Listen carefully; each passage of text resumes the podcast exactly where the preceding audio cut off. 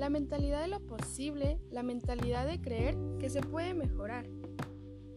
La renombrada psicóloga de Stanford, Carol Dweck, así define a la capacidad humana de abrazar los defectos, perseverar y creer que un cambio de personalidad es posible.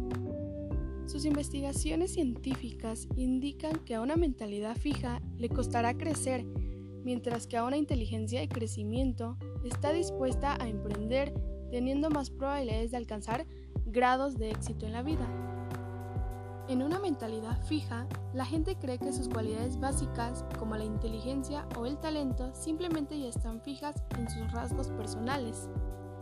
Pasan el tiempo de su vida documentando su inteligencia en lugar de desarrollarla, y a los que creen que tienen talento, es posible que crean que éste sobrevive sin esfuerzo, pero están equivocados.